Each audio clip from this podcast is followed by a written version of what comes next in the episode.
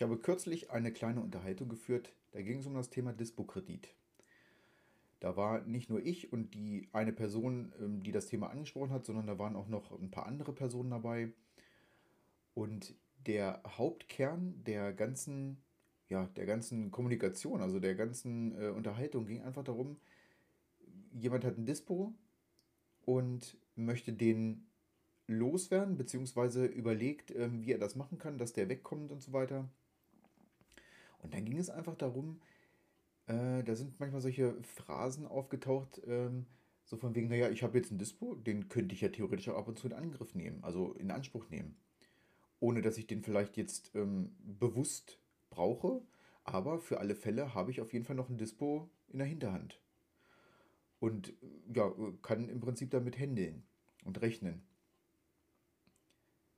das ist für mich, ähm, sage ich mal, ein gefundenes Fressen, um da jetzt mal so eine kleine Podcast-Folge von zu machen. Also im Prinzip, wenn man das Ganze mal so ein bisschen auseinanderklamüsert, was bedeutet das, ein Dispo zu haben? Ein Dispo ist nichts anderes als ein Kredit, als ein vorgezogener Konsumkredit. Was anderes ist ein Dispo nicht. Nur, dass der einfach schweinemäßig teuer ist. Also mittlerweile, ich weiß gar nicht, was die Dispozinsen mittlerweile sind, aber ähm, die sind mindestens über 5%, manchmal sogar 8%, teilweise 11, 12%. Also das ist, glaube ich, von Bank zu Bank unterschiedlich. Das kommt auf das Geschäftsmodell der Bank an. Denn tatsächlich ist es so, die Bank, ähm, wenn die Bank Kredite verleiht, verdienen die nicht hauptsächlich durch Immobilienkredite, wie man das vielleicht denkt, oh, horrende Summen, da verdienen die ein saumäßiges Geld mit. Nee, das sind einfach diese ganz kleinen Kredite auch noch nicht mal unbedingt Konsumkredite, sondern das sind einfach Dispo-Kredite. Da verdienen die Banken sich dumm und dämlich mit, ähm, weil im Prinzip, ich sage mal, ohne Kreditvertrag kann ich mir diesen Dispo sichern. Ich kriege, wenn ich Gehaltskunde bei irgendeiner Bank bin, völlig egal welche, dann räumt die Bank mir meistens ein Dispo ein weil ich ja so ein toller Kunde bin und weil ich so viel Geld verdiene und weil ich mein Gehaltskonto da habe und überhaupt, weil ich so ein toller Typ bin. Deswegen kriege ich da ein Dispo eingeräumt. Ob ich das möchte oder nicht, das spielt erstmal eine völlig untergeordnete Rolle. Das macht überhaupt keinen, das, das interessiert gar keinen.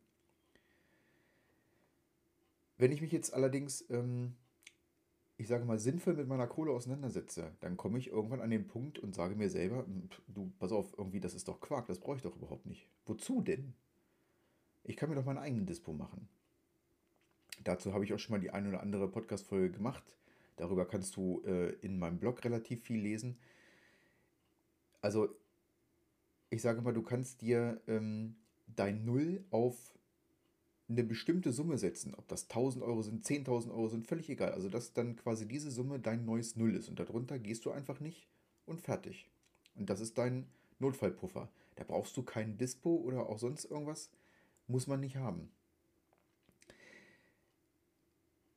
Das, also wie man, wie man das jetzt am besten macht, ist ganz einfach. Also ich finde das persönlich relativ einfach. Ähm, jeder hat ein Telefon und mit diesem Telefon kann man eine Nummer googeln, die zu der Bank gehört oder die sonst irgendwie auf der Bankwebseite draufsteht. Da ruft man einfach an, sagt hier, mein Name ist sowieso, ich habe bei Ihnen Dispo, äh, Dispositionskredit, ich möchte den nicht haben, ich will den nicht, ich, der soll weg.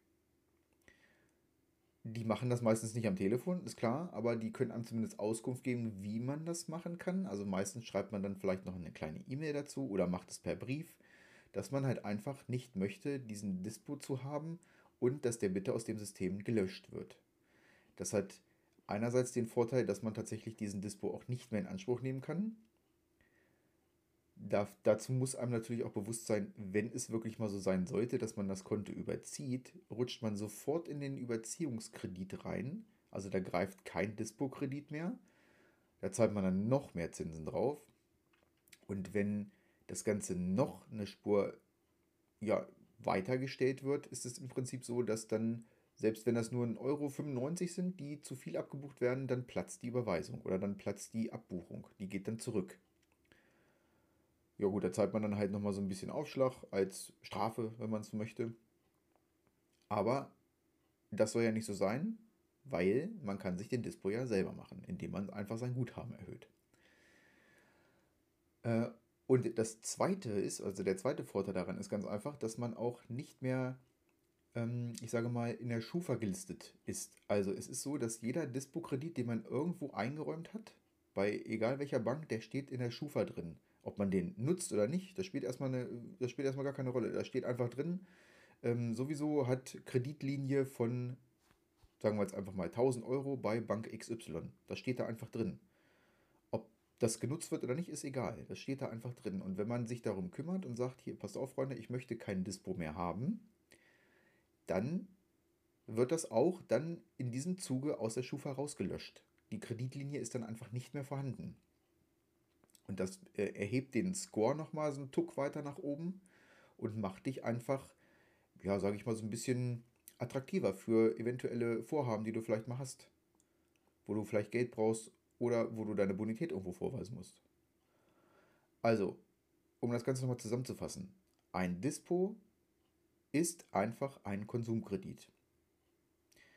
Und es macht keinen Sinn, ein Dispo sich in der Hinterhand zu behalten für eventuelle Sachen, die man mal überziehen muss, für die man einfach mal kurzfristig Geld braucht, für diese Sachen gibt es wesentlich angenehmere Möglichkeiten, um sich das Geld mal an die Seite zu legen.